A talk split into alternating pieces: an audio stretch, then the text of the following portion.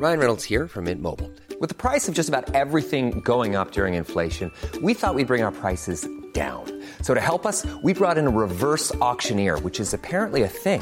Mint Mobile unlimited premium wireless. Ready to get 30, 30, bit to get 30, bit to get 20, 20, 20, bit to get 20, 20, bit to get 15, 15, 15, 15 just 15 bucks a month. So, Give it a try at mintmobile.com slash switch. $45 upfront for three months plus taxes and fees. Promo for new customers for limited time. Unlimited more than 40 gigabytes per month. Slows. Full terms at mintmobile.com. Dixo presenta Factor Kaiser con Max Kaiser. Dixo is back. Una nueva manera de acercarse a la realidad y de buscar la verdad. Información trascendente. Factor de cambio. Factor Kaiser. Tema número uno. Tenemos que hablar de desaparecidos. Tema número dos. Violento fin de semana mientras el gobierno anda en campaña. Tema número tres. ¿Qué hacer con la violencia y la inseguridad? Sí, este es el episodio número 79 y estos son los tres temas que vamos a analizar el día de hoy y no, no son agradables. No son temas que nos gustaría estar platicando en este programa. No son temas que nos gustaría tener que ver y sufrir todos los días en este país. Pero tenemos que hablar de ellos. Tenemos que conectarlos. Tenemos que relacionarlos con lo que está haciendo el gobierno y con lo que ya dejó de hacer. Porque tenemos que exigir cuentas y tenemos que exigir alternativas. Sí, no podemos conformarnos con esto. No podemos conformarnos con esta situación, con este drama, con este miedo que tenemos todos los mexicanos respecto de la violencia. Por eso es importante que toquemos estos temas con datos duros, no con opiniones, para que tú y yo empecemos a construir una alternativa, para que tú y yo exijamos que se construya una alternativa que nos dé seguridad y paz. Acompáñame a ver los tres temas del día de hoy. Tema número uno. Tenemos que hablar de los desaparecidos. Se trata del tema oculto, del que nadie quiere hablar, porque a todos nos aterra. Nada puede ser más trágico para una familia que no saber del paradero o de la integridad de uno de sus miembros. Gracias a la primera plana del periódico Reforma de hoy, nos enteramos de que en lo que va del sexenio actual, solo en la Ciudad de México, del 5 de diciembre del 2018 al 6 de julio del 2023, 8.961 personas han sido registradas como desaparecidas, de las cuales 4.461 aún no han sido localizadas. De las 4.500 que sí fueron halladas, 205 ya estaban muertas, de acuerdo con los datos oficiales de la Comisión Nacional de Búsqueda. Con ello, la Ciudad de México se ubicó como la segunda entidad con más personas desaparecidas en la actual administración, solo después de Jalisco, que registró 6.534. Según el registro histórico, los años 2022 y 2019 fueron los periodos que cerraron con mayor número de personas desaparecidas en la capital del país que no fueron localizadas, con 1.388 y 842 respectivamente. Mientras que en 2021 y 2022 se registró la menor cantidad de personas halladas, con 276 y 196. Organizaciones de familiares de víctimas como Hasta Encontrarles y Defensores de Derechos Humanos han reclamado por las disparidades de cifras que sobre la capital del país se presentan en los niveles locales y federal. Y debido a que también han exigido que haya sensibilización en la búsqueda, la Secretaría de Gobierno formuló un compilado interno que nutre a la Comisión Nacional de Búsqueda. De acuerdo con el Registro Nacional de Personas Desaparecidas y No Localizadas de la Secretaría de Gobernación, en el país hay 109.171 personas desaparecidas al cierre de 2022. ¿Cuántas de esas personas se deben sumar ya al récord histórico de 160.000 homicidios que ya tiene este gobierno? ¿Cuántas de esas personas se mantienen en el registro de desaparecidos justo para no engrosar ese trágico récord? ¿Por qué no es un drama nacional el hecho de que permanentemente haya alrededor de 100.000 personas de las que no sabemos de su paradero o integridad? ¿Por qué solo le exigen cuentas a este gobierno un puñado de familiares que no se rinden frente a la desaparición de sus seres queridos? ¿Por qué el ex secretario de Gobernación, que tenía a su cargo la Subsecretaría de Derechos Humanos, encargada directa de este tema, anda tan campante y tranquilo en esta campaña ilegal anticipada? ¿Qué necesitamos que suceda en este país los mexicanos para que nos alarmemos de verdad y exijamos cuentas claras al gobierno. 100.000 personas desaparecidas, 8.000 de estas solo en esta ciudad, solo en la Ciudad de México, solo en este sexenio. Mientras la señora que se encargaba del gobierno anda de estado en estado, prometiendo que de llegar a la presidencia hará exactamente lo mismo que su antecesor. Es decir, nada. 100.000 mexicanos que no aparecen, 100.000 mexicanos que tienen a sus familias angustiadas porque no saben qué pasó con ellos. Y el gobierno prefiere callar, prefiere cerrar los ojos y le pide a todo mundo que no hable de este tema. Que se hablen de los trenes, que se hable del vagón parado que estaba ahí mientras familias estaban buscando a los suyos. Estos dramas no podemos simplemente dejarlos a un lado. No podemos solo ocuparnos de las campañas mientras miles de familias mexicanas viven la terrible angustia de no saber qué pasó con los suyos. Tema número 2. Violento fin de semana mientras el gobierno entero anda en campaña.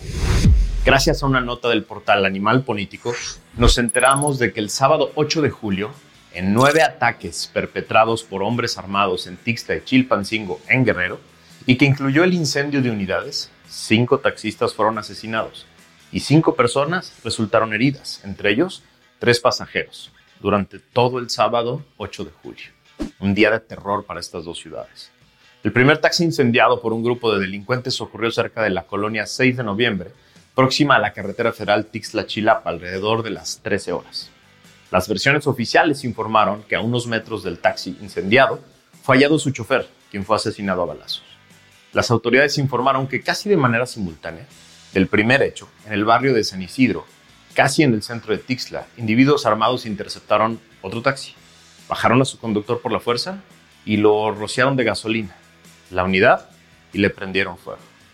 Después de estos hechos de violencia en Tixla, en la capital del estado, hombres armados llegaron a la base de transporte público de la ruta Chilpancillo-Petaquillas, en donde asesinaron de dos balazos en la cabeza al chofer de una unidad. La base de transporte en donde fue asesinado el trabajador del volante está ubicada en la calle 21 de marzo, a tres cuadras del centro de Chilpancingo. Y así, hasta sumar varios ataques simultáneos, de los que se derivaron cinco asesinatos y personas lesionadas, en la ciudad en la que la presidenta municipal come con el crimen organizado. Gracias al portal Latinos, nos enteramos de que ayer domingo, el Observatorio de Seguridad Humana de Apatzingán reportó este domingo un ataque con drones en la comunidad de la Loma de los Hoyos de ese municipio. En sus redes sociales, el observatorio llamó a que los pobladores se resguardaran y urgió a que la Guardia Nacional de la Secretaría de Seguridad Estatal y la Fiscalía de Michoacán atendieran el asunto. Por otro lado, gracias al portal de Joaquín López Dórica, nos enteramos de que la madrugada de este domingo, al menos ocho personas murieron y dos más resultaron lesionadas, producto de una explosión en la central de abasto de Toluca, Estado de México. Cerca de las dos horas de este lunes, de domingo a lunes, se registró una explosión y posterior incendio en la zona conocida como la isla. Los primeros informes refieren que los hechos fueron provocados por un comando, cuyos integrantes habrían disparado previamente contra las víctimas. También gracias al portal Animal Político, nos enteramos de que el periodista y corresponsal de la jornada en Nayarit, Luis Martín Sánchez Íñiguez, fue hallado muerto este sábado pasado en la localidad del Aguacate, municipio de Tepic. Así lo informó la, Fiscalía Local. Tras la necropsia, la Fiscalía Local estimó que el tiempo aproximado de la muerte de Sánchez Íñiguez era de más de 24 a 48 horas a partir de su localización, ocurrida la mañana del sábado. Cito, el cuerpo fue encontrado con signos de violencia y sobre él dos cartulinas con una leyenda en letra manuscrita, así detalló la Fiscalía. Según artículo 19, en este sexenio, solo en este sexenio, van 37 periodistas asesinados. El país más peligroso del mundo para ejercer este, esta profesión. Y todo esto sucede en solo un fin de semana, en que lo único que importaba para el gobierno eran las precampañas anticipadas y legales, además de millonarias, de sus corcholatas. Y un vagón parado en un nuevo desierto sin árboles que antes se llamaba la Selva Maya. Eso es lo único que le importa a este gobierno. No importan los periodistas asesinados. Todas aquellas personas que antes contaban muertos, cada asesinato, lo ponían en todas sus redes sociales, hoy callan indignos frente a esta ola de violencia que arrasa todo el país. Hoy callan indignos incluso respecto de los asesinatos de sus colegas, los reporteros, los comunicadores, que están siendo asesinados por todo el país. Es increíble el cambio de estas personas simplemente porque ahora tienen intereses con este gobierno, con el gobierno que abandonó la inseguridad, que abandonó el tema de la violencia, porque para ellos lo más importante es mantener el poder. Para ellos lo más importante es estar en campaña. Tema número 3. ¿Qué hacer entonces con la violencia y la inseguridad? Como hemos podido apreciar en este episodio y en varios, claramente este gobierno ya renunció completamente a cualquier intento de mejorar las condiciones de seguridad en el país y disminuir la violencia. El presidente y su partido no quieren hablar de desaparecidos, ni de homicidios, ni de violencia. Quieren hablar de trenes y de refinerías que van a costar el triple. Quieren hablar del tipo de cambio. Quieren hablar de las precampañas de sus precandidatos. Y bueno, el presidente quiere hablar de su nueva obsesión todos los días, de Xochitl Gálvez. Pero de seguridad, de violencia, nada. No lo molesten. Ya no es tema. No lo incomoden con ese tema. Es decir, hay una renuncia total del Estado mexicano a atender este drama que vivimos a diario. Todos los datos duros sobre seguridad marcan un claro fracaso de su política de combate a los diferentes tipos de violencia. Por eso no quiere hablar de eso.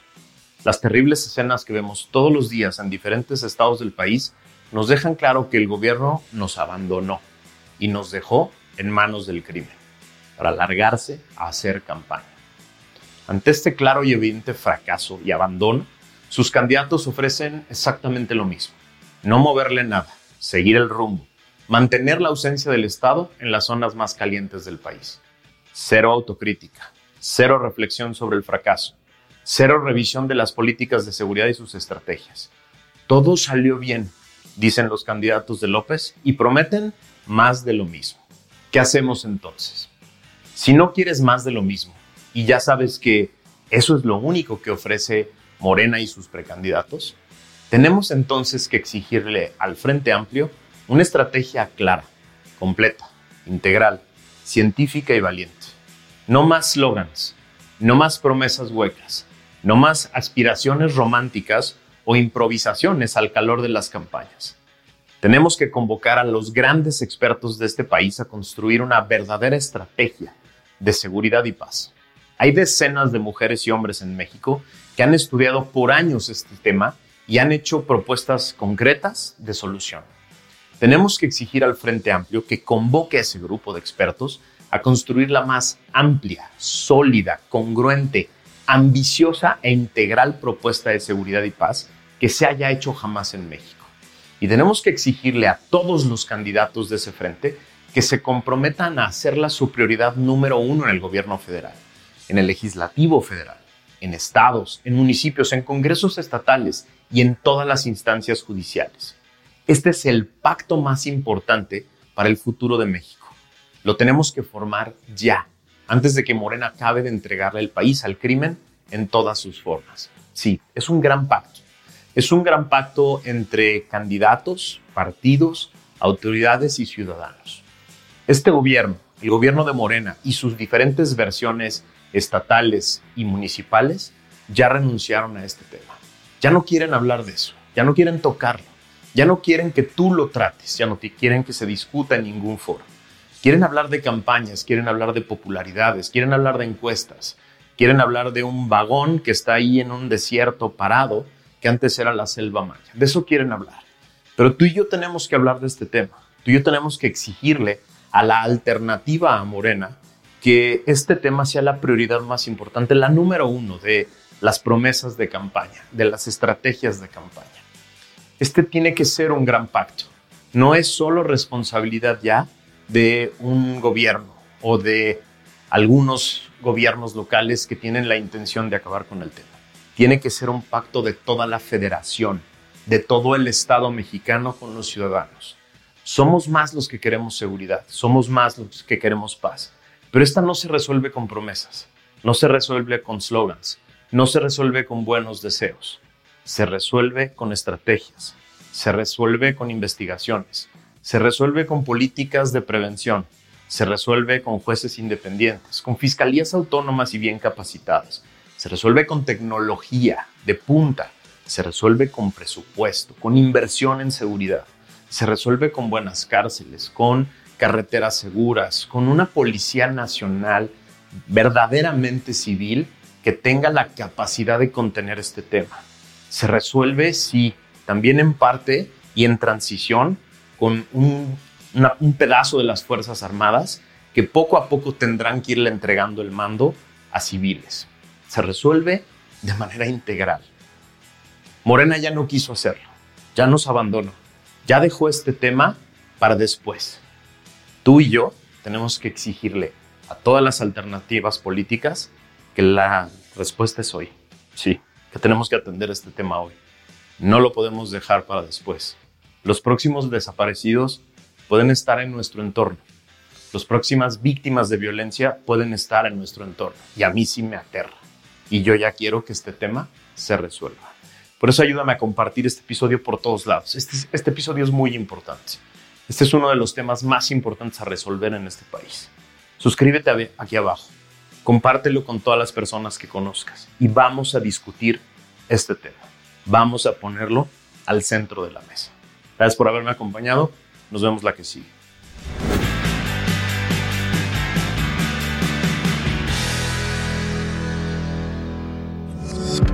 Dixo is back. Hi, I'm Daniel, founder of Pretty Litter. Cats and cat owners deserve better than any old fashioned litter. That's why I teamed up with scientists and veterinarians to create Pretty Litter. Its innovative crystal formula has superior odor control and weighs up to 80% less than clay litter. Pretty Litter even monitors health by changing colors to help detect early signs of potential illness. It's the world's smartest kitty litter. Go to prettylitter.com and use code ACAST for 20% off your first order and a free cat toy. Terms and conditions apply. See site for details.